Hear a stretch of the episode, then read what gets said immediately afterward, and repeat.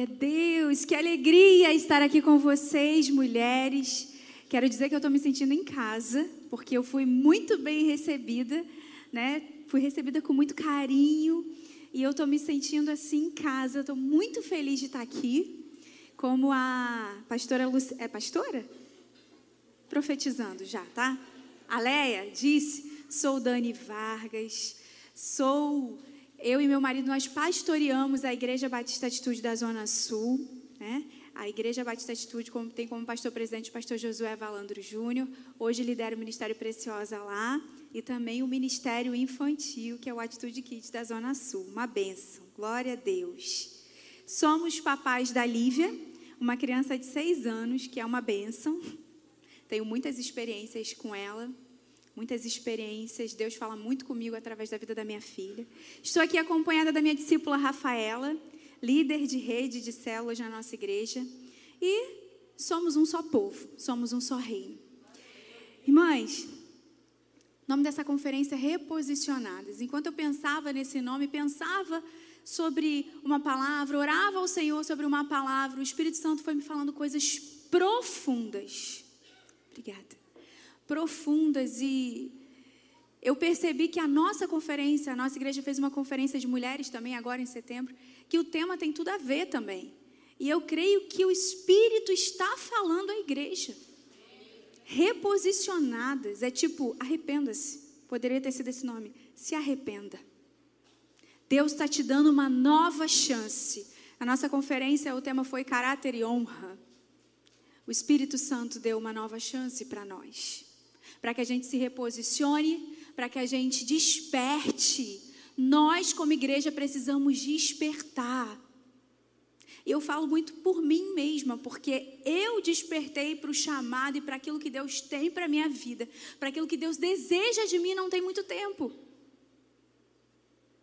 Alguns meses atrás eu tive um sonho, eu acordei muito assim, é, preocupada, porque eu, eu sonhava que eu ia pregar na nossa igreja sede e eu estava com uma data agendada para pregar num, num, culto de mulheres lá.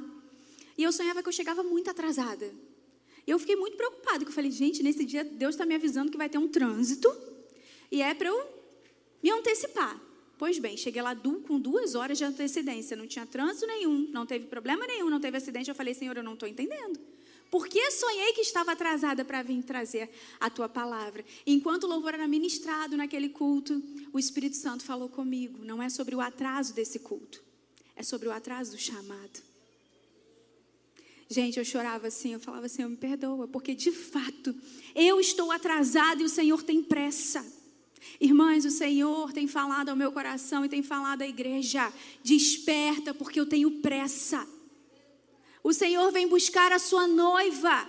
Jesus está voltando. Eu nunca tive tanta certeza disso. Jesus está voltando, isso está muito perto de acontecer. E Ele vem buscar a sua noiva, uma noiva santa, uma noiva limpa. Como você tem se posicionado? Como você tem se preparado para esse dia? Será que você tem sonhado com esse dia? Em ver a face do Senhor? Talvez você diga, ah, Dani, peço para Ele voltar todo dia. Não é sobre isso que eu estou falando, não é sobre. Estou tão desesperada, minha vida está tão difícil que você. Poxa, Jesus, se eu pudesse voltar agora seria bom para mim. Quem nunca, né? Volta agora, Jesus, que não está dando. Mas eu estou falando sobre essa vontade, essa necessidade de se encontrar com o Rei, com o Messias que vem buscar a sua noiva. Por isso ele está reposicionando a sua noiva porque ele vem buscar uma noiva santa, imaculada. O Senhor espera de nós reposicionamento em santidade. O Senhor espera de nós reposicionamento com as nossas posturas. O Senhor te trouxe aqui, não se engane. Talvez você pense, não, me programei. Criei expectativa para esse dia, isso tudo é muito bom, mas o Espírito Santo te permitiu estar aqui, ele te trouxe aqui nessa noite, nessa conferência, talvez te dando até um livramento, para que você mude a sua postura, para que você mude o seu jeito de agir, o seu modo de ser, as suas atitudes, para que você desperte, saia da sua zona de conforto. Sabe por quê? Porque chamado e zona de conforto não podem andar juntos. Hoje eu estava pensando sobre o apóstolo Paulo, quando ele diz: Em nada tenho a minha vida por preciosa, se eu não cumprir a carreira e o ministério que recebi do Senhor Jesus. Como isso é forte. Mais precioso do que a minha vida é cumprir a vontade de Deus. Ele me deu um chamado, me deu um ministério mais precioso do que fazer a minha vontade, mais precioso para mim do que ir no shopping comprar roupa que a gente ama, mais precioso para mim do que assistir uma série, mais precioso do que estar talvez num, numa rede social fazendo uma postagem do que estar viajando é cumprir o chamado e o que eu tenho percebido nas igrejas, o que eu tenho visto, principalmente nós mulheres é que nós temos secundarizado o nosso chamado. Se der, eu cumpro o meu chamado. Se der, eu cumpro com a minha missão. Se sobrar um tempo para Deus, eu faço. Quando o Senhor diz que há uma ordem de prioridade, será que nós temos deixado o Senhor Jesus e a sua missão, a missão que Ele deu a cada uma de nós, não se engane, você, desde o dia em que você estava lá na barriga da sua mãe, no ventre da sua mãe, de Salmo 139, quando você ainda era um embrião, o Senhor já tinha planos para a sua vida, já tinha um chamado, já tinha uma missão. Será que você está posicionada no centro da vontade de Deus para cumprir esse chamado, essa missão? Ou será que os problemas da vida, as circunstâncias e todas as dificuldades, ó céus, ouvido, ó terra, Dani, mas você não sabe como é minha vida, minha vida é difícil. Eu imagino que cada uma tem a sua cruz, mas será que isso tem te paralisado? Te impedido de viver o chamado do Senhor? Irmãs, Deus não precisa da gente, não. Para nós é um privilégio servir ao Senhor. Nós precisamos despertar para isso. Nós precisamos viver de forma que Ele nos baste. A Sua presença me basta. A gente tem vivido numa geração de busca incessante por alegria, felicidade, estar bem. Nós somos uma geração insaciável. Nós somos a geração do descontentamento. E foi por causa de um descontentamento que o pecado entrou no mundo. E cada vez mais estamos assim, descontentes com aquilo que temos que recebido da parte do Senhor, e às vezes mais contentes com aquilo que temos feito no mundo, que é passageiro, que vai ficar. Mas o Senhor nessa noite vai mudar a sua mente, vai te libertar, como a irmã cantou aqui, de você mesma. Porque depende de você. O que você está ouvindo aqui, você, o que você tem recebido aqui, o que tem sido semeado aqui nessa conferência no seu coração, só vai frutificar se você decidir ter uma nova postura, um novo posicionamento quando sair daqui. Porque aqui é muito legal, emoção, louvor. Poxa, que ambiente bacana, minha irmã em Cristo. Aqui não tem. Aqui dificilmente alguém vai pisar no teu pé, apesar de acontecer. Mas quando você sair lá fora, é o teu posicionamento que vai dizer se o que você ouviu aqui vai mudar a tua vida ou não. Amém? Nós precisamos ansiar pela volta do Senhor Jesus, porque amamos Ele. Nós precisamos sonhar com esse dia. Mas para que a gente possa ver o Senhor face a face, o que, que a Bíblia diz? Precisamos ter santidade, porque sem santidade ninguém verá a Deus. Será que você tem ansiado pela volta de Cristo? De vez em quando eu fico olhando para o céu e eu fico imaginando ele vindo numa nuvem. Eu fico imaginando o som da trombeta. E eu fico emocionada eu começo a falar a palavra de adoração, isso é maravilhoso. E o Senhor espera isso de você. Anseie pela minha volta. Porque Ele vem buscar a sua noiva. Tem uma música, não sei se você conhece, essa música ela se tornou até tema de um filme, que é uma música Eu Só Posso Imaginar. Quantos conhecem essa música? Música linda. Música tão linda que no meu casamento meu marido entrou com ela, porque é maravilhosa essa música. Ela fala sobre a volta de Jesus. Como que vai ser? Será que eu vou chorar? Será que eu vou abraçá-lo? Será que eu vou cair de joelhos? Como que vai ser? Essa música fala sobre sonhar com a volta dele. Aliás, é uma boa opção aí um, um, um, para você ter no seu devocional, no seu tempo com Deus. Você pode fazer aí com essa música, para você começar a sonhar e ansiar pela volta do Senhor Jesus. Glória a Deus. Aquele que tem ouvidos, ouça o que o Espírito diz à igreja. Irmãs, eu não estou confortável de falar o que eu tenho para falar aqui. Porque todo pregador, ele gosta de trazer uma boa notícia. No sentido de, tu vai ter vitória. Deus está contigo. E Ele está. A gente sabe que o final disso é vitória. Mas existe um caminho a percorrer. E o Senhor, Ele ministrou algo ao meu coração para trazer para a sua vida. Eu quero que você abra o seu coração para ouvir aquilo que o Espírito Santo está dizendo para essa igreja. Por isso, abra comigo a sua Bíblia no livro de Gênesis, capítulo 39, versículo 6 ao 23. Gênesis 39.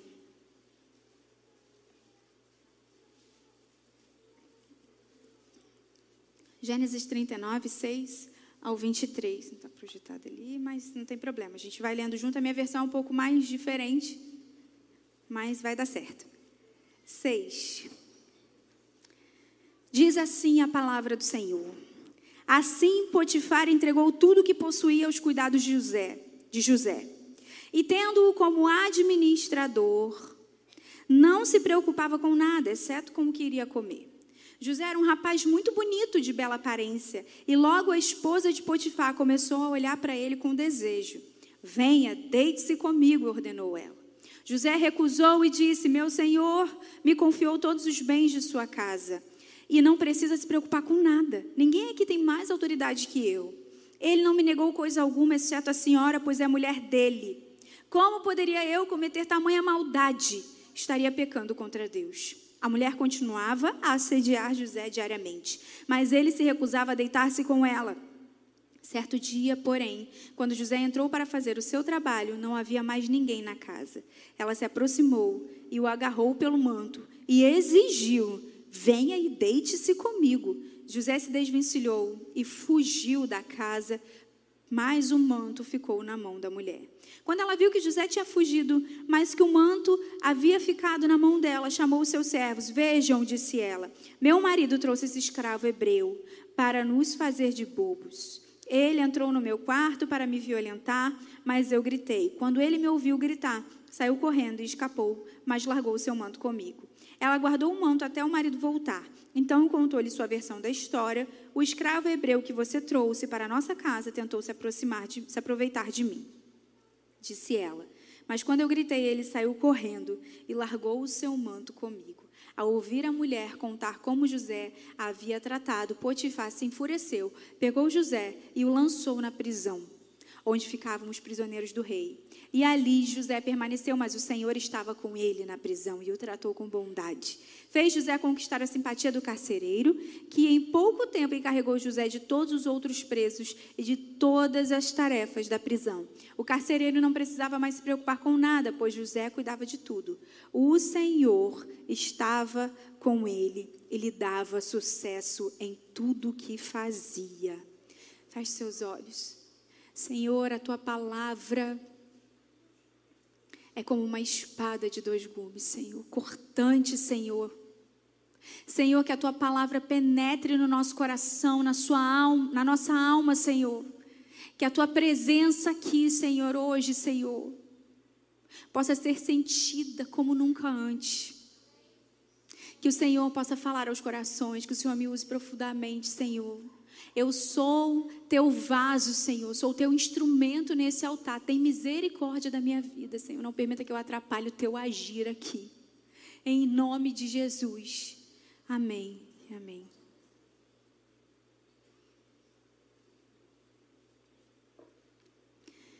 Esse aqui é o José, mais conhecido como José do Egito. José, filho de Jacó. Nesse momento aqui, ele estava como um escravo, porque ele foi, por inveja de seus irmãos, ele foi lançado num poço. Depois, seus irmãos, depois de terem jogado ele num poço, venderam como escravo por inveja. E aí ele foi parar na casa de Potifar. E aí, nessa situação aqui, nesse, nesse contexto aqui que nós lemos, a esposa de Potifar, Potifar era o, o chefe de José, ela começa a assediar José. E José, ele foge, ele não cede àquela tentação. Mas ela conta a sua versão para o seu marido, que acredita nela. E José é lançado numa prisão. E aqui eu aprendo algumas características com o José que nós precisamos ter na nossa vida. Algumas características de alguém que possui caráter e honra. Características de alguém que é posicionado em honra ao Senhor.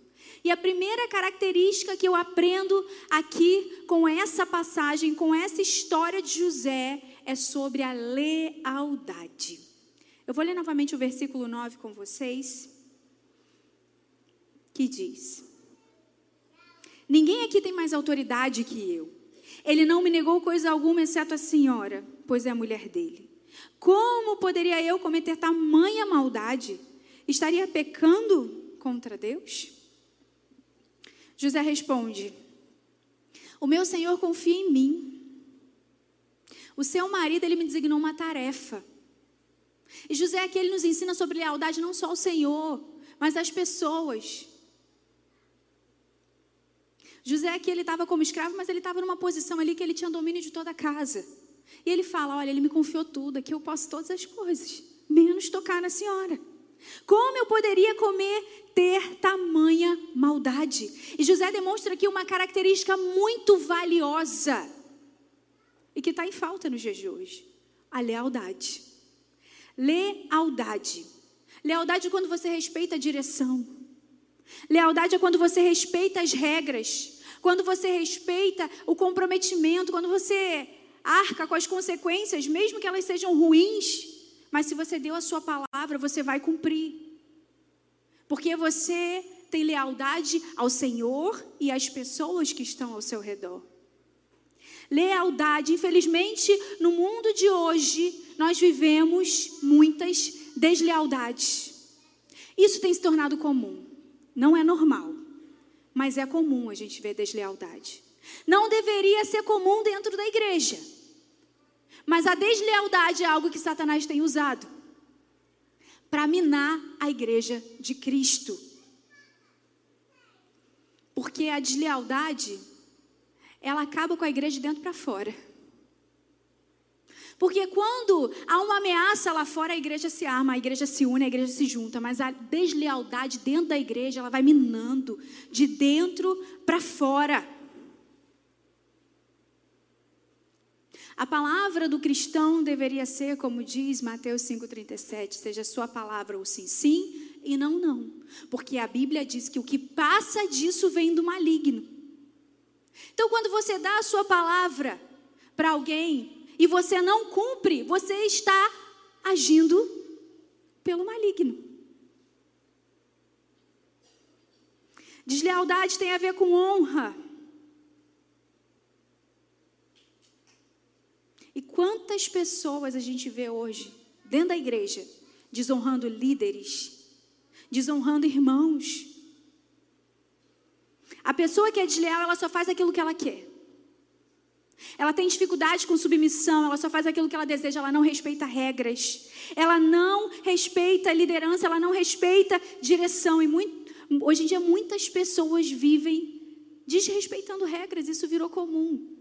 Eu trabalhei muitos anos numa grande empresa. Eu tinha uma chefe de uma grande empresa que ela dizia para gente: regras foram feitas para serem descumpridas. E todo mundo ria, até os crentes. Eu ficava indignada com isso. Assinado Satanás. Só faltou terminar essa fala dela. Porque o errado virou moda. O desrespeito virou natural, normal. Deslealdade é algo comum, infelizmente. E a pessoa que é desleal é aquela pessoa que costuma ser muito questionadora. Ela questiona tudo, ela questiona a direção. Ela questiona coisas, ela não questiona para ajudar. Ela questiona para disseminar algo ruim disseminar discórdia. Ela vai chegar aqui e vai falar: por que, que essa parte aqui é preta? Não podia ser branca? Ela vai questionar e ela começa a disseminar aquilo que não é bom. Ela vai contra a direção, ela tem dificuldade. Mas o Senhor vem buscar uma igreja que é leal aqui. Eu sou líder do Ministério Infantil e o Senhor tem falado muito ao meu coração sobre romper. Romper. Estava até falando com a Rafa. Falei, tá, Rafa, é tempo da gente romper. Jesus está voltando. Não dá mais para a gente falar a mesma coisa o tempo todo. E aí eu fiz uma reunião com o Ministério Kids e eu nunca falei do jeito que eu falei, porque você olha assim para mim, as pessoas na igreja olham para mim e falam, ela é um doce, ela é um amor. Mas naquele dia, eu falei, é o seguinte, é tempo de romper. Não dá mais, não pode isso, não quer aquilo. Satanás está brincando com a gente e você está aí, você não estuda para vir dar uma lição, você não consegue nem orar pelo ministério. E eu falei, falei, falei, porque eu senti muita paz, eu orei muito ao Senhor para falar. E eu falei, você que faz isso, isso, você está errado, você não pode fazer isso. E eu impus até uma regra, porque eu senti de Deus. Eu falei, eu não quero menino usando rosa aqui não, eu não quero servo usando rosa aqui não. Porque uma vez nós recebemos um servo que ele foi todo de rosa, eu quase caí para trás. Porque a gente está num tempo assim, irmãos. Nós fizemos um musical agora, em que nós colocamos as crianças para cantar meninas de um lado, meninos de outro. E aí os meninos estavam de azul, os meninos estavam de rosa. E a gente colocou isso na cabeça deles. Eles cantaram, as meninas cantavam, eu sou menina. E os meninos cantavam, eu sou menino, Deus me fez, assim, contra a ideologia de gênero. Falei, então eu estou lutando nisso, nos detalhes. Então eu quero que você evite vir de brinco. Eu quero que você evite algumas posturas. Eu quero que as meninas, as mulheres venham mais afeminadas. Pode sim passar uma maquiagem, vem arrumadinha. Não vem de qualquer jeito, não. Falei. Falei, porque senão o pessoal tem uma impressão de que, né, nosso kids é muito difícil. O povo, como é que o povo anda lá no kids? Tem que estar arrumadinho. E aí, no dia seguinte, uma pessoa me mandou uma mensagem falando assim: Pastora, não achei legal a forma como a senhora se colocou na reunião. Aquela hora eu falei: Espírito Santo de Deus, me dá sabedoria, sabedoria. E ela falou: Acho que não tem que ser assim. Acabou de chegar no kit. Acho que não tem que ser assim. Acho que a gente tem que ser mais amoroso. Eu falei assim, irmã, eu já falo o que falo há anos. Falei mesmo, se não estudar a lição, não vai entrar aqui para ministrar o quê? O que, que você vai derramar se você não se encheu? Pode sentar lá no culto. Aqui no Kids não vai servir. Se a gente tiver um, amém. Se tiver só a mim para ministrar para as crianças, amém. É tempo de vivermos santidade. É tempo de vivermos excelência na obra do Senhor. Que história é essa de fazer de qualquer jeito? No ministério infantil? Não, falei para eles. Eu quero excelência. E isso não vem de mim, isso vem de Deus. E aí a irmã falou: eu acho que não tem que ser assim. Eu falei, irmã, eu falo o que falo há anos. Você chegou aqui agora, tudo bem. Mas eu já, esse jeito que você está querendo que eu falo, que eu fale, eu já falo há muito tempo. Só que eu senti paz de Deus. Eu senti direção do Espírito Santo para falar o que eu falei. Se parasse por aí, estava bom. Até que ela teve uma característica boa, né? Que ela veio falar direto comigo, porque o desleal, ele tem, ele, ele, ele questiona, mas muitas das vezes ele questiona com outra pessoa. Você não acha que ela falou demais, não? Acho que não foi legal, não. E aí vai disseminando. Passaram-se alguns dias, alguns domingos, ela foi servir, e depois chegou aos meus ouvidos. Chegou lá questionando tudo. Chegou lá querendo, né? Eu não estava nesse dia, eu estava em algum retiro da igreja. Chegou lá, sabe, assim, irritada, transtornada. Irmãs, eu orei por essa situação. Estamos bem para a glória de Deus. Glória a Deus. Mas eu detectei ali um princípio de deslealdade. Não porque eu sou general tem que ser do jeito que eu quero, mas eu entendo que o Espírito Santo que me dá uma direção não vai dar uma outra direção para alguém que está na minha igreja. O Espírito Santo que dá a direção para o pastor que vem aqui pregar, ele não vai falar o contrário para você. Deus não é Deus de desordem. E o, o desleal, ele é aquela pessoa questionadora. É triste. Atrapalha demais o andamento e o crescimento da igreja. Nós tivemos um, um, evento, um grande evento na igreja recentemente, e uma pessoa da alta liderança não respeitou uma regra tão ridícula, vou usar essa palavra, de aqui não pode sentar, irmã. Ah, mas eu vou sentar sim. Irmãos, que vergonha. Que vergonha. Recentemente eu tive a oportunidade de conversar com essa pessoa e eu falei assim para ela: Olha, eu aqui, as pessoas, eu não sou pastora consagrada, mas as pessoas me chamam de pastora, eles, eles olham para mim como pastora. Se o irmão da recepção falar para mim, não pode sair por essa porta, eu não vou sair. Porque eu, como pastora, preciso dar o exemplo. A liderança precisa dar o exemplo. Ah, mas é, alguns pensam, ah, porque eu sou a pastora, eu posso sair por onde? Não, existem regras e todos têm que cumprir. É assim que a casa do Senhor funciona, com ordem, com decência, com regras. Eu fiquei muito triste na hora, eu falei, deslealdade. Ah, meu Deus. Deslealdade. Temos orado por isso, temos tratado. Pastor Josué Valandro Júnior, ele costuma falar que a primeira deslealdade é a menor delas. Se você não tratar, a tendência é piorar. E José aqui ele poderia até ter uma boa justificativa para ser desleal. Ele poderia ter colocado a culpa na mulher, pô, ela ficou em cima de mim. O que, que eu ia fazer? Sou homem. Ele poderia ter colocado a culpa na sua carne. A minha carne é fraca. Sou ser humano. Quantas vezes falamos isso? Ai, não deu. Foi difícil. A carne é fraca. Porque o desleal, ele tem essa tendência de colocar a culpa em outra pessoa. José poderia até ter falado assim: ó, então vamos ter um caso aqui e fica só entre eu e você, porque se o marido souber vai dar ruim para mim, vai dar ruim para você. O problema do desleal é que ele acha que só ele é esperto e todo mundo é bobo. É que ele acha que nunca a verdade vai ser escancarada. O problema disso tudo é que quando as coisas vêm às claras, já existe um estrago feito na igreja. Infelizmente, pessoas são feridas por causa de deslealdade.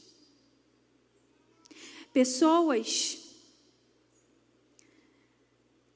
são feridas, pessoas são desestimuladas, são desanimadas quando há deslealdade, são contaminadas. Irmã, seja leal. Lealdade faz parte do caráter da noiva de Cristo. Não seja aquela irmã que vai levar a fofoca. Não seja aquela irmã que vai falar, não, vamos orar. Para com isso. Ora dentro do seu quarto pela pessoa. Irmã, deixa eu te contar um negócio aqui. Fulana está separando, precisamos orar por ela. Deus conhece o teu coração e você está enganando a você mesma. Pensando, estou fazendo algo do bem, assim, estou ainda que levantando um, um, ciclo de oração, um círculo de oração pela irmã. Na verdade, você está levantando um círculo de fofoca. Isso é ser desleal. Desleal a Deus, desleal à sua igreja desleal à noiva. Cuidado para você também que empreste os seus ouvidos para o desleal. Porque o nome dessa conferência é Reposicionadas. E vai ter um momento que você vai ter que se posicionar quando alguém vier falar de outra pessoa para você. Você vai ter que se posicionar para não emprestar os seus ouvidos. Irmã, fulano não está aqui. Melhor a gente não, não falar dessa pessoa, né? Porque aquele que empresta os ouvidos é tão desleal quanto. Você está participando disso. Ou e você vai ser cobrado, sabe por quê? Porque você que estava ali naquele, naquela conversa, você teve a oportunidade de acabar com aquela deslealdade. Mas quando você se cala, você é combustível para aquela deslealdade, porque o desleal ele só quer um ouvido para falar. O Espírito Santo está dizendo para essa igreja, para essa noiva: seja leal. Seja leal. Honre as pessoas que estão na liderança. Eu não concordo. Honre. Porque quando você vai contra uma liderança, a maldição sobre a sua vida é você que se dá mal. Liderança não é fácil. Jesus não agradou a todos. Por que, que um líder vai, ter, vai conseguir agradar todo mundo? Liderança não é fácil. Ao invés de ser aquela que só suga da liderança, só traz questionamentos, só quer um ouvido para falar dos seus problemas, seja aquela que ajuda na liderança, seja aquela que fortalece o líder, que está disponível, porque às vezes nós somos aquelas que nós queremos um ouvido, nós queremos sugar, nós queremos trazer os nossos problemas, mas quando o líder, aqui é a igreja em células, aqui é a igreja, quando o líder da célula fala, olha, hoje vou deixar o quebra-gelo com você, você fala, ai não, hoje eu não estou bem. Ah, hoje você vai dar a palavra da célula. Ai, não, por favor. Você arruma uma dor de barriga. Você foge. Você não agrega. Seja aquela que agrega, que vai falar assim para o teu líder, para a tua líder: olha, tamo junto, conta comigo. Se depender de mim, a gente vai enviar aqui várias igrejas. Cada pessoa aqui nessa célula é uma igreja que essa igreja vai implantar. Porque eu estou ligada na minha, minha missão. Porque em nada eu tenho a minha vida por preciosa, a não ser fazer a vontade de Deus. A não ser cumprir a missão. Mas muitas vezes nós estamos ocupadas, questionando, falando de liderança A, B ou C. E estamos nos distraindo da missão. Isso é tudo que Satanás quer que você se distraia da sua missão. Satanás ele está dentro da igreja, distraindo a gente, colocando caraminholas na nossa cabeça. Olha lá, a irmã não te chamou não para servir hoje, hein? E olha lá, tá te olhando torto. E aí você vai alimentando venenos que a serpente vai jogando na sua mente e você vai ficando como Eva, descontente com a sua posição. E aí você começa a contaminar. Não seja essa pessoa. Não seja a pessoa que vai minar uma liderança. O Espírito Santo de Deus não é um espírito de desordem. Há bênçãos e benefícios espirituais para aquelas que honram a sua liderança. O líder recebeu uma unção, uma imposição de mãos, isso é bíblico. Há uma unção. Para de falar de liderança até de outras lideranças. Pastor tal, pastor famoso. E a gente está, ó, sentando o pau achando que a gente está super certo. Ungido. Foi Deus que instituiu liderança, foi Deus que instituiu. Não seja desleal no reino de Deus. Se for para abrir a boca, que seja para abençoar. Não vai para o Instagram, para a sua rede social, para compartilhar aquilo que não abençoa, aquilo que não traz paz, aquilo que não ajuda a igreja de Cristo. Seja uma mulher leal a Deus, leal à sua palavra leal àquilo que a palavra diz. Gente, o que eu tenho visto de cristã feminista, misericórdia. Misericórdia. Eu já vou te dizer, não existe cristã feminista. Feminismo é um movimento do inferno, é um movimento político. E muitas vezes nós estamos sendo enganados porque nós não conhecemos a palavra. Como é que a gente vai ser leal se a gente não conhece a palavra, os princípios? Como que a gente vai obedecer? E a gente acha que o feminismo, porque a aparência dele é uma coisa bacana defendendo a mulher, só que não, não é um grito de liberdade, é um grito de guerra. O feminismo não reconhece a estrutura patriarcal, você sabia disso? Então jamais uma feminista teria Deus como seu pai. Jamais. O movimento feminista compara o sangue precioso de Jesus com o sangue da menstruação sujo da mulher. Como que pode existir cristão feminista? Mas sabe por que, que tem muita mulher indo por esse caminho? Sendo enganada? Porque não conhece a Escritura. E muitas vezes não conhece o movimento. Até aquilo que a gente compartilha, a gente precisa tomar cuidado, porque às vezes é uma frase bem legal, mas a gente está impulsionando uma página feminista. Porque às vezes a gente vê uma frase de impacto na rede social, a gente quer compartilhar porque é legal. Gente, eu costumo ir lá ver que página é essa? O que, que essa página costuma postar? Uma pessoa da igreja outro dia repostou algo que era até interessante. E aí, talvez, eu creio que o Espírito Santo de Deus me conduzindo, eu fui analisar aquela página. E eu falei, irmã, essa página é uma página totalmente esquerdista, feminista e tudo isto. Não é legal você ajudar essa página, impulsionando ela. Nós precisamos vigiar. Vigiar é o mundo da, das redes sociais. Vigiar naquilo que a gente reposta, vigiar naquilo que a gente é, nas ideias que a gente tem. Não existe cristão que é a favor do aborto, não existe isso. Não existe. Nós somos a favor da vida. Nós temos uma irmã na nossa igreja, uma benção. Pensa numa mulher, uma benção. Ela acabou, o marido dela acabou de se tornar pastor. ela é fruto de um estupro. Mas às vezes dentro da igreja a gente fala assim: não, eu sou contra o aborto, mas se for em caso de estupro, eu sou a favor. Não, tá errada. Se você conhecesse a irmã Ilana, você ia mudar o seu pensamento. Porque se a mãe dela resolvesse tirar ela porque ela foi estuprada, olha aí, quantas coisas ela não viveria. Uma benção. Esposa de pastor pastoreando vidas.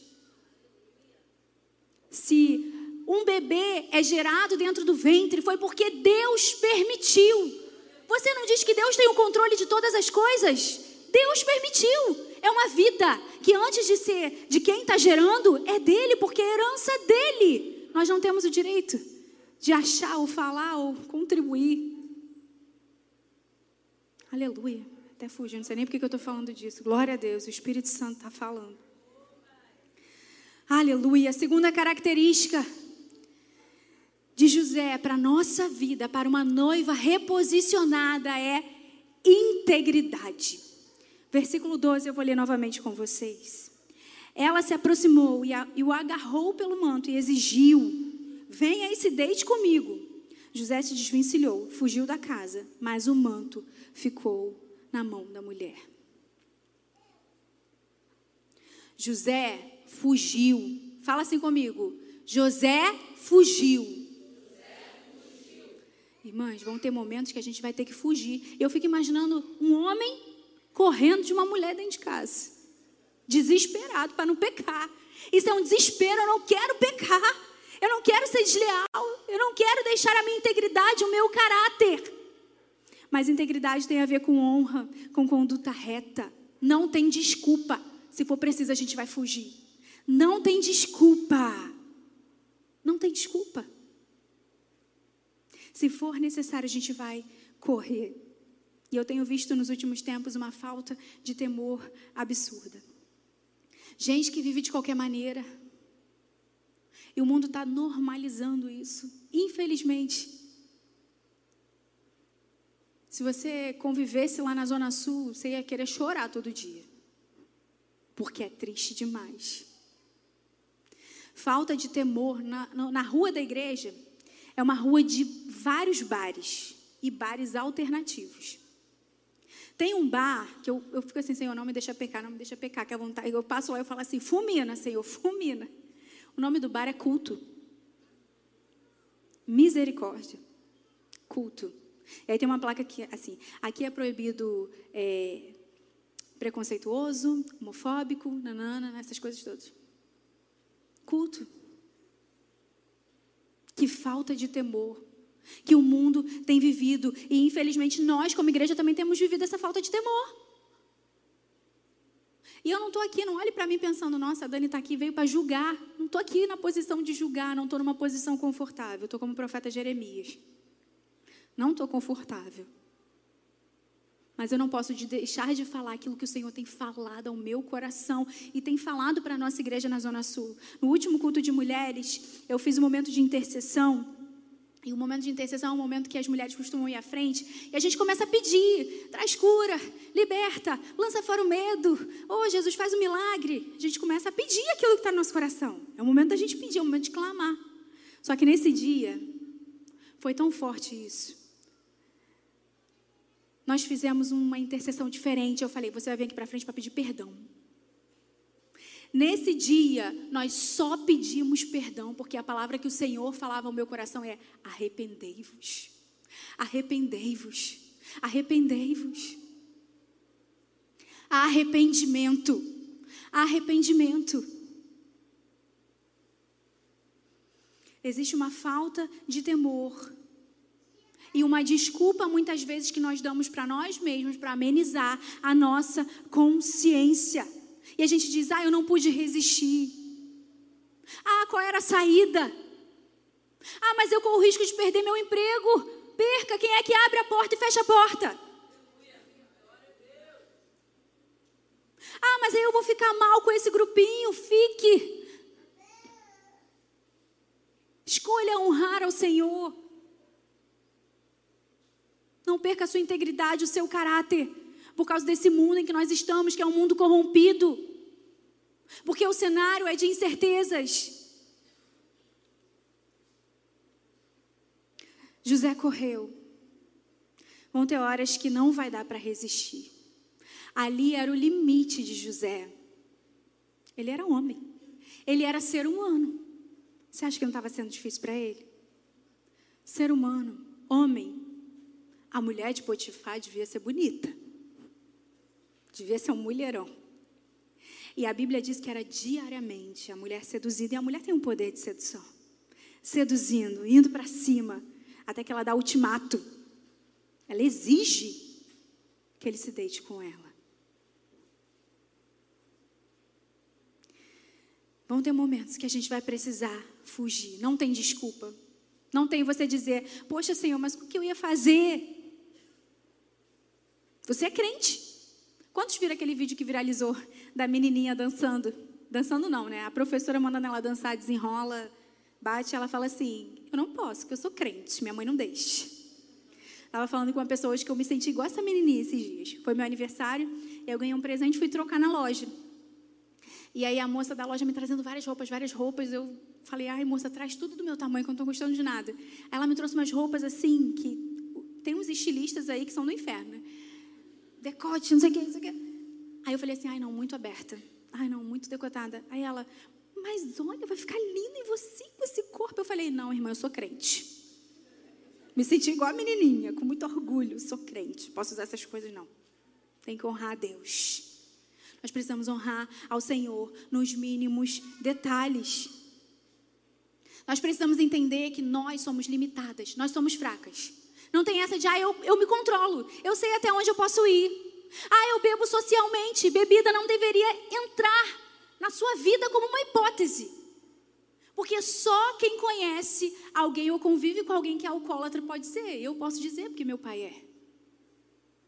É um caminho de morte. Mas tem muita gente que está sofrendo porque acha que sabe se controlar. Existe um pastor, eu não vou falar o nome dele, obviamente, mas de uma grande igreja, em que veio aí um, um escândalo, onde ele assediou uma mulher de sua igreja. E é uma igreja onde é permitida a bebida socialmente.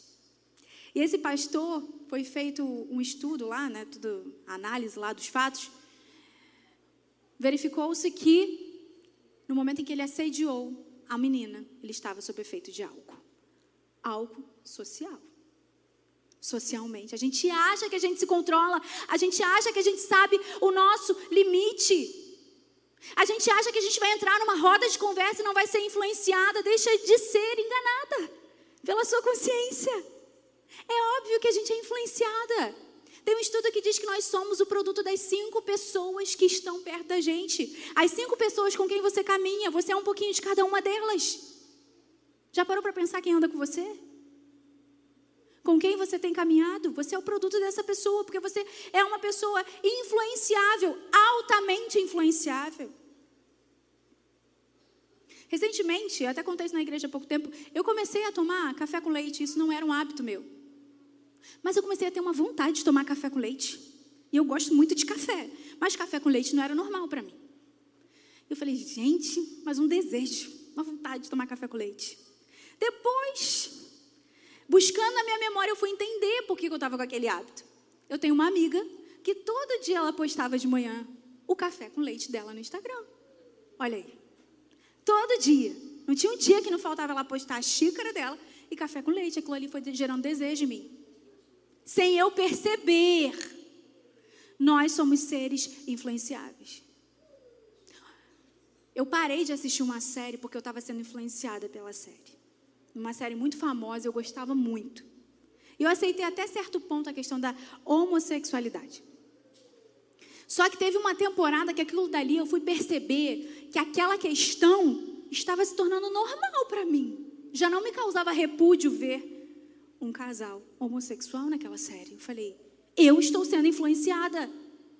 Eu estou errada de estar assistindo. Eu pedi perdão a Deus, eu parei. E eu criei uma, um repúdio pela série. Não gosto. Não gosto. Porque eu pedi perdão a Deus, eu falei, não vou assistir. Nós precisamos sim vigiar aquilo que a gente olha, aquilo que a gente permite que entre na nossa mente. O que, que você tem assistido na TV? Quais são os vídeos, quais são as páginas que você tem seguido na internet? Porque isso entra na sua mente, você sem perceber, isso vai te causando, vai te levando a ter atitudes Porque entra na mente, vai para o coração, gera sentimento, sentimento gera atitude. Gera atitude. E quando você vê, você já está posicionada no lugar que não era para estar. Mas Deus hoje vai te reposicionar em nome de Jesus. Quando você vê, se tornou comum e você se torna a crente do nada ver. Misericórdia. Misericórdia, nós somos crentes radicais, não tem como.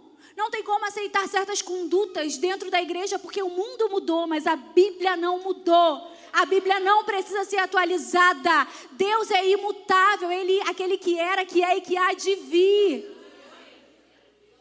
Ele não mudou. Você acha que Deus não sabia o que ia acontecer em 2022? Você acha que a Bíblia não foi escrita pensando no ano de 2022, pensando na pandemia? Billy Graham dizia: a Bíblia é o, é o livro, é o jornal mais, é mais atual do que o jornal de amanhã. Deus não mudou, suas regras não mudaram. É santidade, sim. Integridade. Integridade. Para de confiar nas suas, nos seus, no seu coração. Você tem limitações. Provérbios 28, 26 vai dizer: Quem confia apenas em si mesmo é insensato. Quem confia apenas em si é insensato. Porém, quem caminha de acordo com a sabedoria não corre perigo. Às vezes eu escuto algumas pessoas falando: ai, mas eu senti paz no meu coração. Misericórdia, corre disso, porque o coração do homem é enganoso. E às vezes você vai sentir paz no seu coração porque é um desejo pecaminoso da sua carne. A sua carne está tomando o seu coração e você acha que é uma paz que vem do Espírito Santo.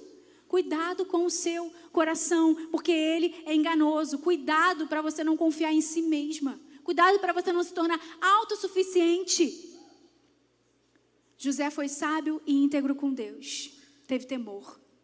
E o temor do Senhor é o princípio da sabedoria. Da sabedoria. Quer ter sabedoria? Tenha temor. Tenha temor. O que tem impedido você de ser íntegra e honrar a Deus, obedecer de verdade? É um namoro? É um dinheiro fácil? É uma conversinha que você não corta? E você acha que você consegue dar o limite? E quando você vê essa conversa terminou no motel? E você casada? O que tem impedido você de ser íntegra? É um contato que está no seu telefone e mexe com você. Por que, que você não apagou ainda? Ah, Dani, mas está bloqueado. Só bloqueado não adianta. Você sabe desbloquear, vai lá e apaga. O que tem impedido você de ser íntegra, plenamente íntegra, na sua totalidade?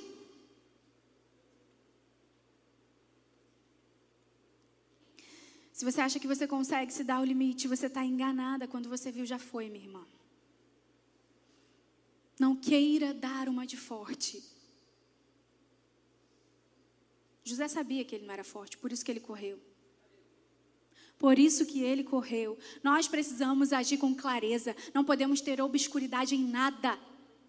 Não podemos ser omissas. Nós precisamos agir com integridade nos detalhes. Ah, mas eu vou fazer umas compras, cheguei em casa, peguei as sacolas, botei na cozinha para o meu marido não ver. Tá errada. Isso é pecado. Usei o cartão escondida do meu marido. Ele não vai nem perceber. Está tudo certo. Você está errada, tem que ter acordo dentro da sua casa. Você está enganando seu próprio marido. Ah, mas eu estou de panelinha no meu trabalho, deixando algumas pessoas de fora, porque essa panelinha é importante para mim, você está errada. Todo lugar onde você é colocada, o Senhor te coloca ali com um propósito. Você vai como missionária, você não é o que você é por causa de uma profissão apenas. Mas existe um propósito. Você já cumpriu seu propósito no seu trabalho? Será que você é a mesma aqui e lá fora, lá no seu trabalho? Porque ser crente dentro da igreja é muito fácil. É muito fácil. Mas lá no seu trabalho, quando começam as rodas de conversa, conversas imorais, Como você se posiciona, mulher? Como você se posiciona?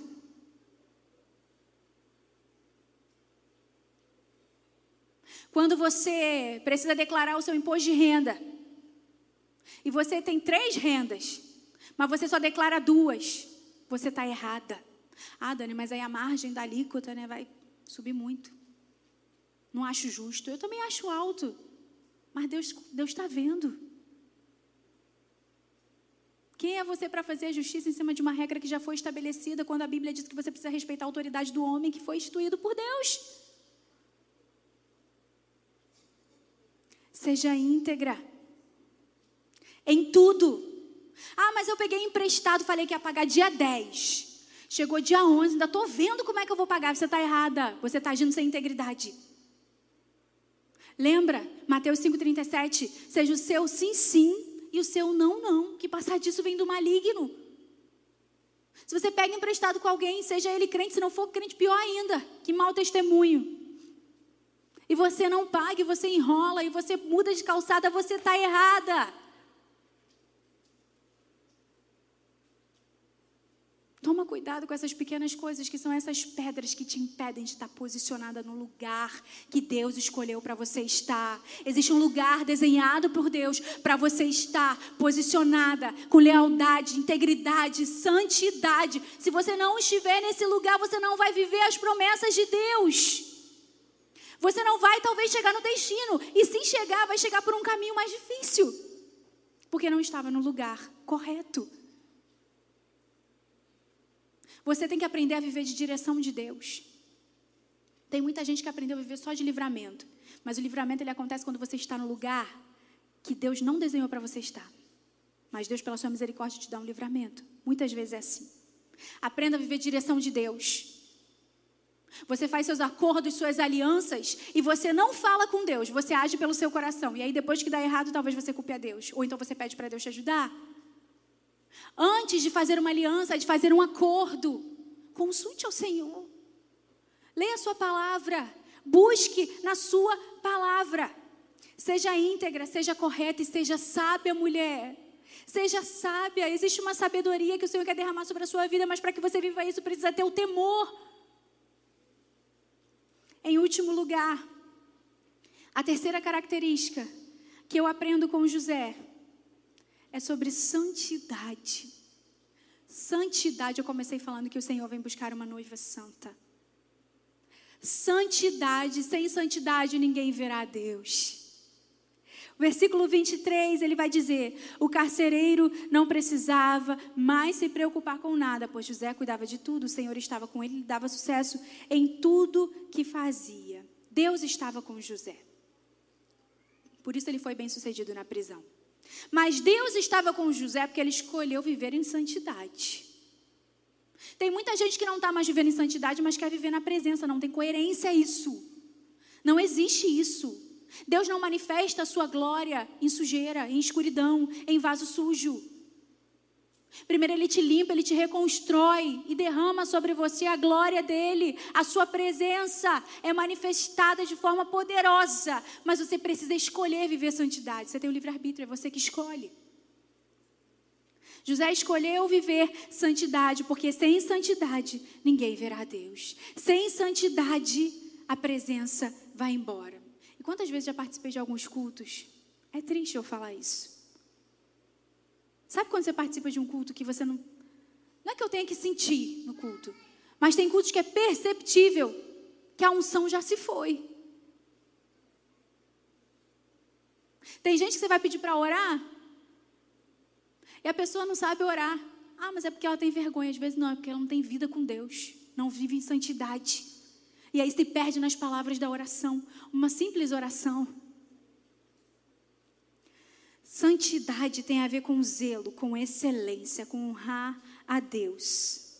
Se Deus me permitiu ir para a prisão, eu vou continuar honrando a Ele, dando o meu melhor na prisão. Excelência. Ah, não, quando, quando eu estiver no nível tal, aí sim eu vou conseguir adorar a Deus com excelência. Não. É hoje. É na prisão. É no deserto. Sabe, o povo de Israel, quando estava lá na peleja do deserto, viveu tanto milagre, tanto milagre, mas não reconheceu, porque muitas vezes a gente está com um problema e a gente só consegue focar em sair do problema, a gente não vê os milagres de Deus durante o deserto. A gente não vê a água que sai da rocha. A gente não vê o, o, calçado que não se desgasta. A gente não consegue perceber a nuvem que aponta para o destino, como diz a música. Porque a gente focou em sair do problema. A gente focou em ver aquilo resolvido. E a gente escolheu murmurar. E nós, mulheres, temos uma tendência de murmurar muito grande. A gente precisa vigiar. Vigiar, senão a gente reclama de manhã, de tarde, de noite. Meu Deus, tem dia que nem eu me aguento. Eu falo, Senhor, tem misericórdia, me perdoa. A gente reclama muito. A gente tem essa tendência natural. Só que a reclamação rouba de nós a percepção, a visão do simples, do básico, do um olhar, do sentir um, um vento no rosto e perceber que é Deus te tocando. De olhar para um céu e imaginar Jesus vindo naquela nuvem. Mas muitas vezes nós estamos tão preocupadas, reclamando de tanta coisa, pensando em tanta coisa para fazer, que a gente não consegue parar e meditar naquilo que a palavra diz. Olhar para o céu, imaginar Jesus voltando a meditar naquilo que está escrito na Sua palavra. Você tem meditado na palavra do Senhor? Medite na Sua palavra de dia e de noite. Viva em santidade. José ele se torna aqui o encarregado, o líder da prisão, e o Senhor lhe dava sucesso em tudo que fazia. Ele teve sucesso na prisão. Sucesso na prisão. Talvez você olhe e fale assim: não, na prisão, que sucesso alguém pode ter na prisão? Só não enxerga quem não está alinhado com Deus.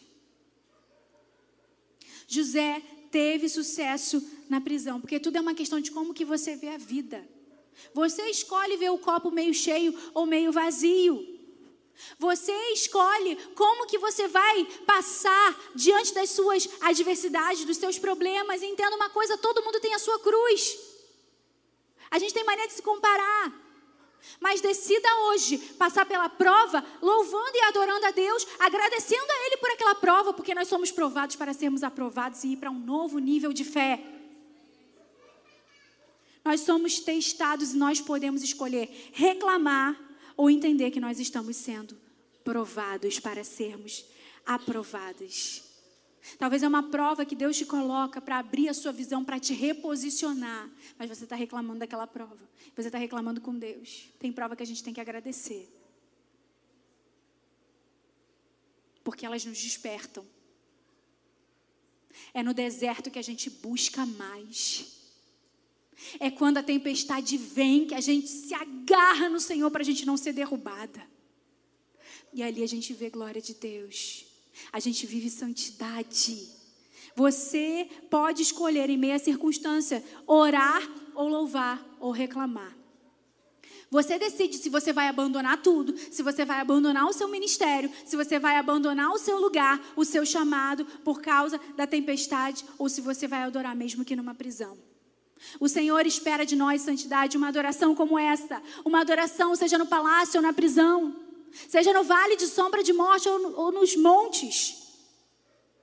Seja quando Ele está fazendo o que eu quero ou quando Ele não faz aquilo que eu tanto orei, eu vou adorar.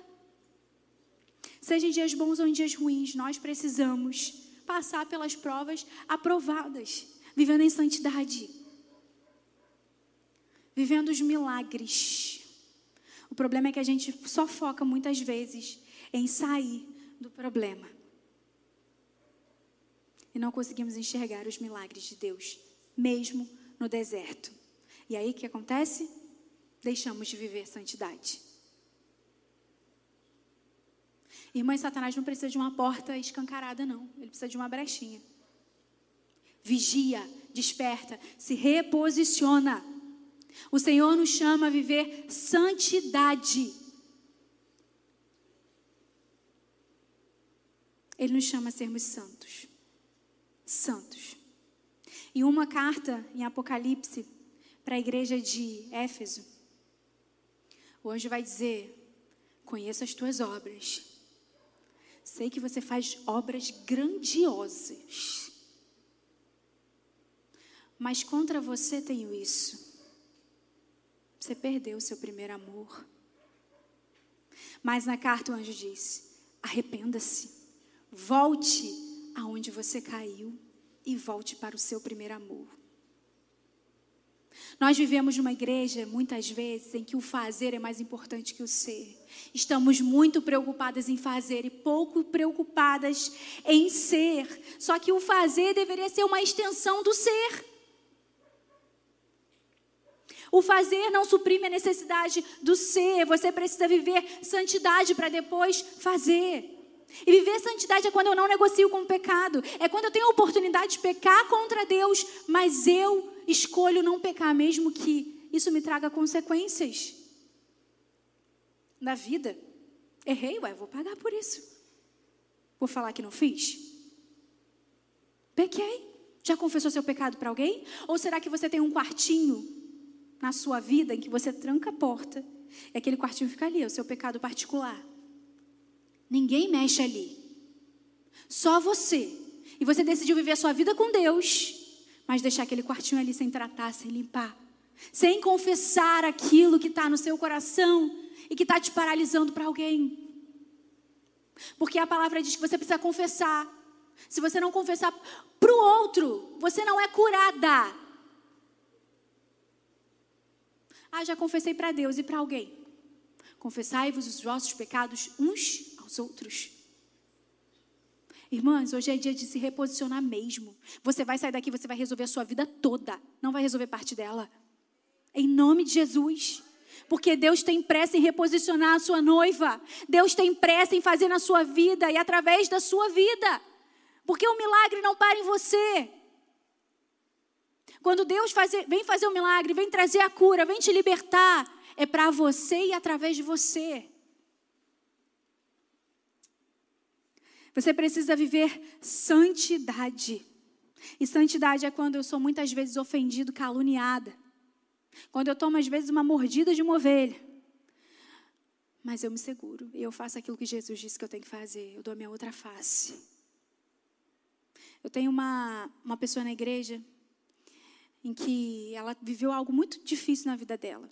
E ela entendeu que naquele momento eu não fui tão presente para ela. Então, ela me mandou uma mensagem quando eu chamei ela para tomar um café para a gente conversar. Pensa naquela mensagem que acabou comigo, eu chorei igual criança. Vou falar bem abertamente, ela me esculachou. Ela acabou comigo, um testamento falando: você não cuida, você não é pastora, você só está preocupada com o púlpito. Foi nesse nível. Aquilo doeu dentro do meu coração. Meu Deus. A minha vontade era falar um monte de coisa. Na hora da carne a gente se segura. Mas eu fui chorar na mesma hora, eu chorei com Deus. Eu falei, Espírito Santo, olha isso, que injustiça. Sabe o que o Espírito Santo falou para mim na mesma hora? Pede perdão agora. Falei, não vou. Fiquei brigando com o Espírito Santo no meu quarto. Falei, eu não vou pedir perdão. O Espírito Santo, vai pedir perdão. Senhor, me defende. Pede perdão. Respirei fundo. Falei, irmã, você me perdoa? Se de fato eu, eu te fiz esse mal todo, e talvez eu não tenha percebido, e talvez seja tudo isso mesmo, você me perdoa? Me perdoa? Tirei um peso das minhas costas.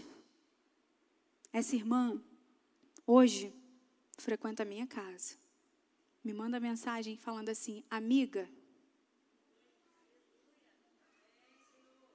essa é a vontade de Deus. Ah, você é muito boba. Sou não. Sou cristã, sou crente.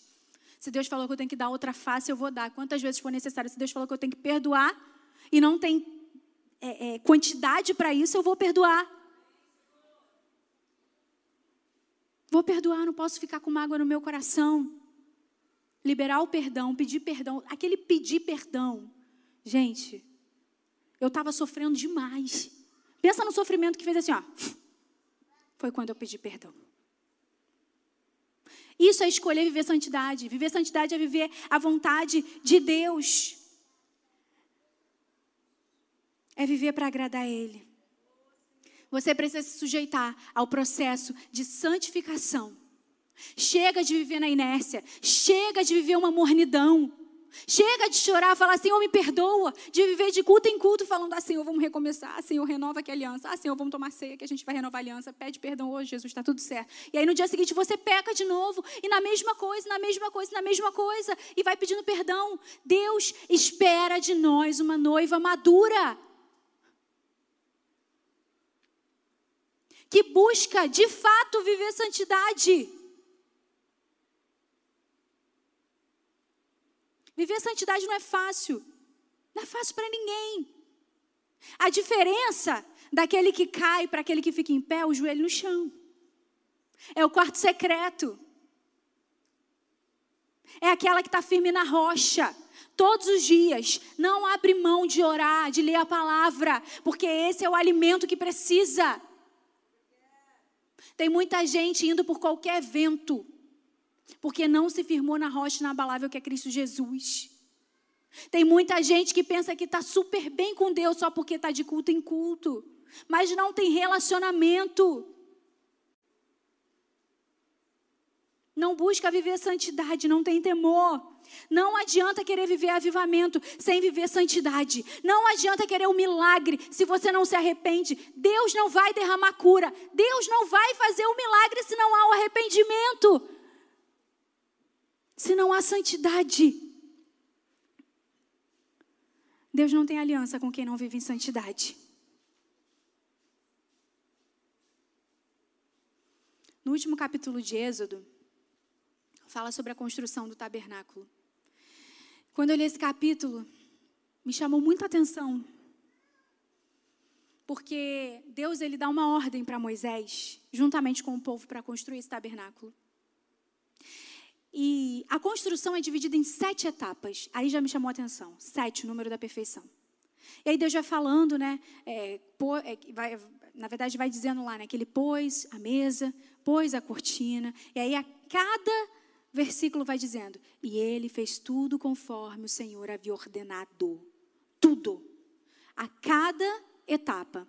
Trouxe o holocausto, as ofertas, colocou o candelabro.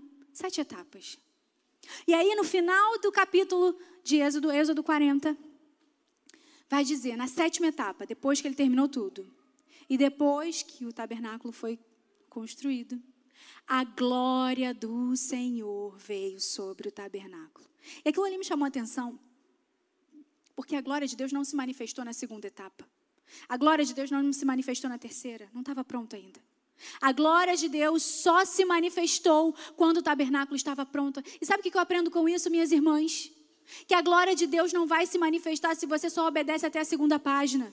A glória de Deus não vai se manifestar se você escolheu deixar um quarto que ninguém toca, nem Deus, mas você quer viver todo o resto da palavra de Deus. A glória de Deus não vai se manifestar. Você vai viver um ativismo religioso, você vai viver uma religiosidade, mas você não vai viver um relacionamento profundo, íntimo e sincero com Deus. Você não vai viver a profundidade. Talvez você esteja aqui, você esteja se contentando com águas nos seus tornozelos. Quando Deus quer que você se aprofunde, que você viva a plenitude, que você viva a porção completa. Isso me chamou muita atenção. Porque a glória de Deus se manifestou quando a obra estava completa.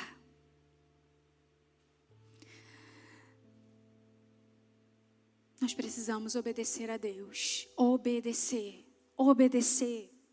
Talvez você escute isso todo domingo aqui na igreja. Mas você tem obedecido mesmo? Porque o Espírito Santo te lembra quando está errado.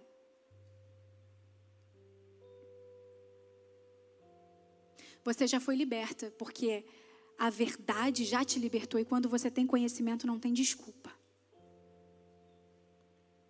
Ah, Dani, mas eu só peco aqui, é a minha fraqueza. Eu tenho dificuldade de falar a verdade completa.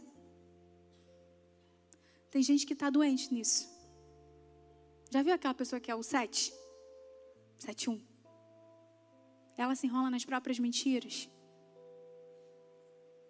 Porque ela se apropriou de uma verdade dela que é uma mentira de Satanás. Eu tenho dificuldade. É algo meu. Eu tenho dificuldade de ter paciência. Ei, a paciência é o fruto do Espírito Santo, está em você. Você não tem dificuldade, você não quer ter a paciência. Ah, eu tenho dificuldade de perdoar. Deixa eu te falar uma coisa. Se não há perdão horizontal, não há perdão vertical. Se você não perdoa, você vai carregar uma culpa, uma ferida, que vai te pesar muito nos seus ombros. Libera o perdão. Analisa a tua vida, faz uma reflexão daquilo que está faltando viver com Deus. Será que você precisa hoje procurar alguém para pedir perdão ou para liberar perdão? Será que você hoje precisa procurar alguém para confessar? Deus está pedindo a nós santidade nos detalhes. Santidade, santidade nos detalhes, santidade naquilo que eu publico nas minhas redes sociais, santidade nas minhas roupas. Mulheres do Senhor, seja santa no seu vestir. Antes de sair de casa, fale, Espírito Santo, eu estou bonita para o Senhor. Santidade no se vestir. Santidade naquilo que você escuta, naquilo que você fala, santidade naquilo que você tem aparentado ser. Você precisa se preocupar com a sua aparência. Porque a aparência do mal, eu não estou falando de aparência física, não. Estou falando daquilo que parece estar errado. É pecado. Porque se a Bíblia diz para você fugir da aparência do mal e você não tem fugido, você tem pecado contra o teu Deus. Ah, mas Deus conhece o meu coração.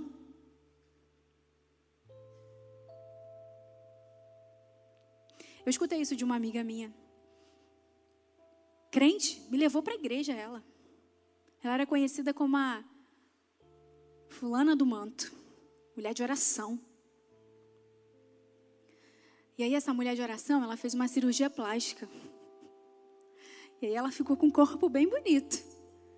E aí ela quis mostrar o corpo dela nas redes sociais. E eu tenho intimidade com ela porque eu a conheço desde criança. E aí eu falei para ela na mesma hora, amiga, sua roupa não está glorificando a Deus, porque eu tenho intimidade. Sabe o que ela falou para mim? Crente. Hein? É mesmo, amiga, ainda bem que Deus vê o coração.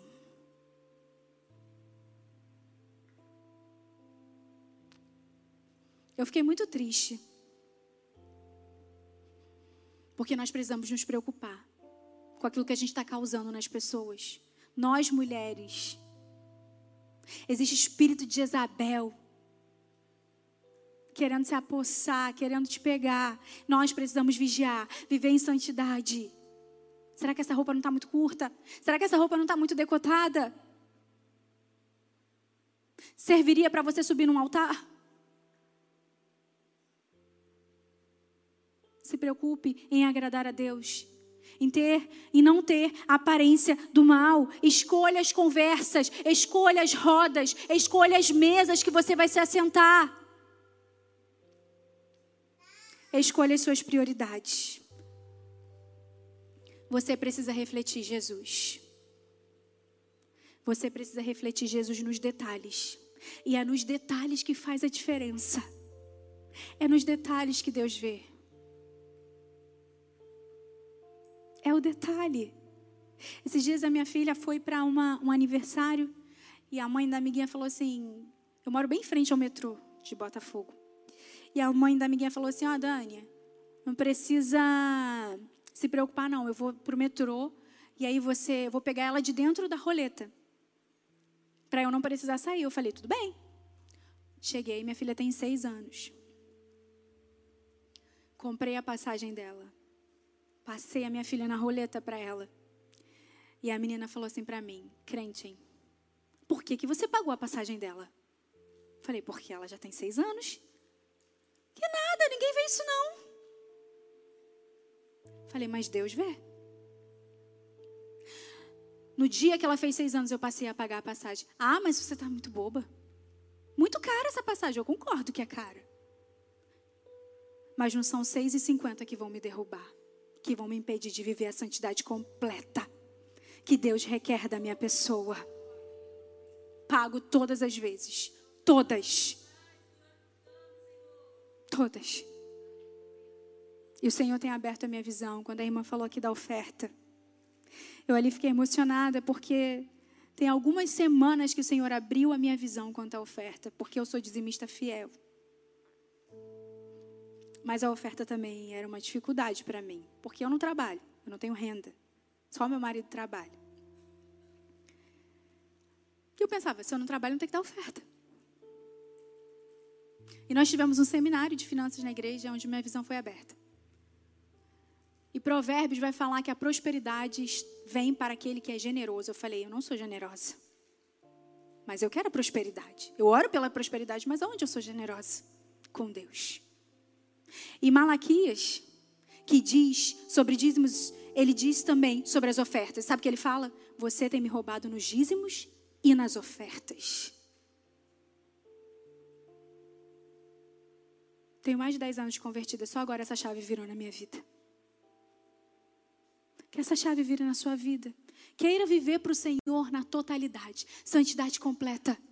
Entregar para Deus o seu coração, a sua vida. E ser como Paulo, que dizem: Nada tem a minha vida por preciosa, contanto que eu faça a vontade de Deus, contanto que eu cumpra com o ministério. Escolha ser uma noiva com caráter, com honra, com lealdade, uma noiva íntegra e uma noiva santa, em nome de Jesus. Você pode ficar de pé no seu lugar? Eu queria orar com você. Reposicionadas o Espírito está conduzindo essa igreja. Reposicionadas em caráter e honra, que foi o que ele falou para a nossa igreja na conferência de mulheres.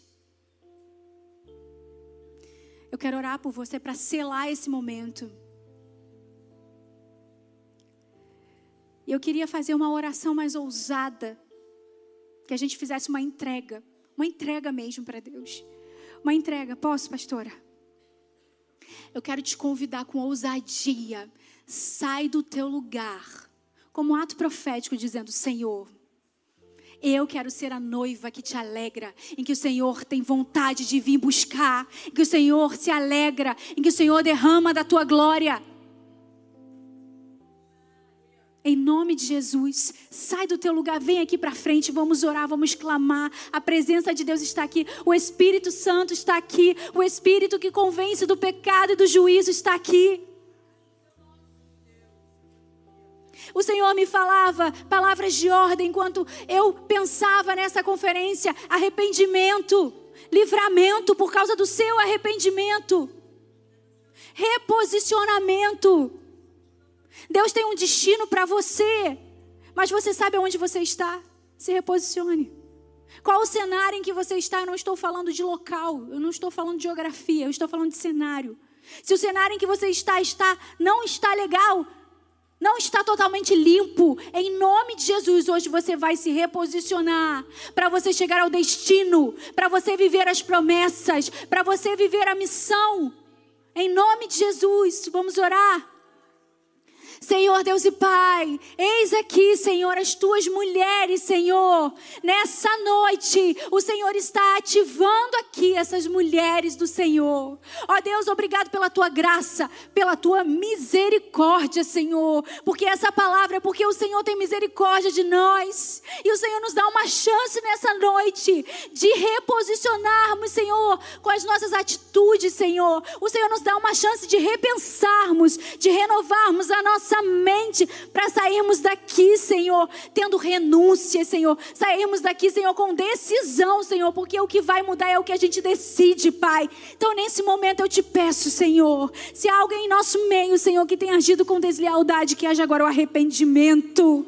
Que haja agora o arrependimento. O Senhor disse: se você se arrepender, eu olharei para você e te curarei. Traga a tua cura, Senhor. Se a brecha, Senhor, que o Senhor venha fechar, Senhor, todas as brechas aqui, ó Deus. Se tem alguém aqui, Senhor, que não tem agido com integridade em todas as coisas, Senhor. Senhor, em nome de Jesus, hoje a ficha caiu para a honra e glória do teu nome. Hoje houve decisão de sair daqui e se reposicionar em integridade, Senhor. Ah, Deus, nós queremos ser uma igreja santa.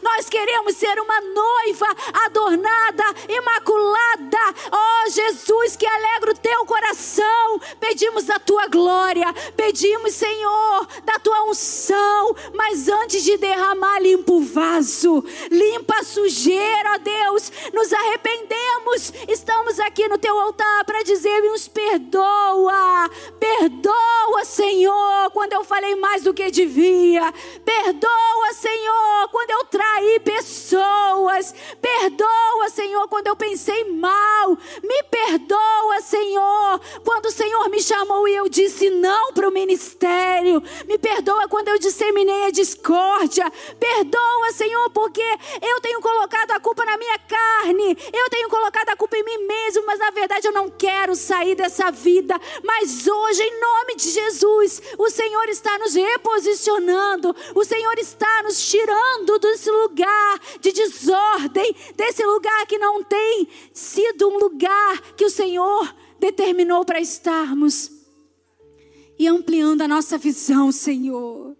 Ó oh Deus, derrama da tua unção derrama da tua glória, enche esse lugar com a tua glória, enche esse lugar com o teu amor, Senhor. Que ministérios sejam ativados aqui, ó oh, Deus, nos faça lembrar da missão, Senhor. Senhor, que possamos ser como José, Senhor, que possamos ser íntegras, Senhor, que possamos ser como Paulo, Senhor, que em nada teve sua vida por preciosa, mas que em tudo honrou o Senhor, em tudo pensou no ministério. Quantas vezes nós deixamos de pensar nas tuas tuas coisas, nas coisas do teu reino. Quantas vezes nós damos o tempo que sobra? Quantas vezes nós dormimos e passamos o dia todo sem falar contigo, sem ler a tua palavra. Quantas vezes, Senhor, nós não honramos, nós negligenciamos o relacionamento, mas vimos aqui, Senhor, viemos aqui, Senhor, muitas vezes pedir um milagre, mas nós estamos distantes daquele que faz o milagre, nós não queremos mais viver isso. A tua noiva não quer mais viver isso, e hoje nós clamamos, Senhor, nos reposiciona para viver de fato chamado. Desperta-nos, ó Deus, desperta-nos, ó Deus, em nome de Jesus. Em nome de Jesus é a oração que te fazemos. Amém. E amém. Você pode voltar para o seu lugar. Dê uma salva de palmas ao Senhor. Porque em amor Ele te trouxe aqui. Em amor. Porque Ele te ama muito.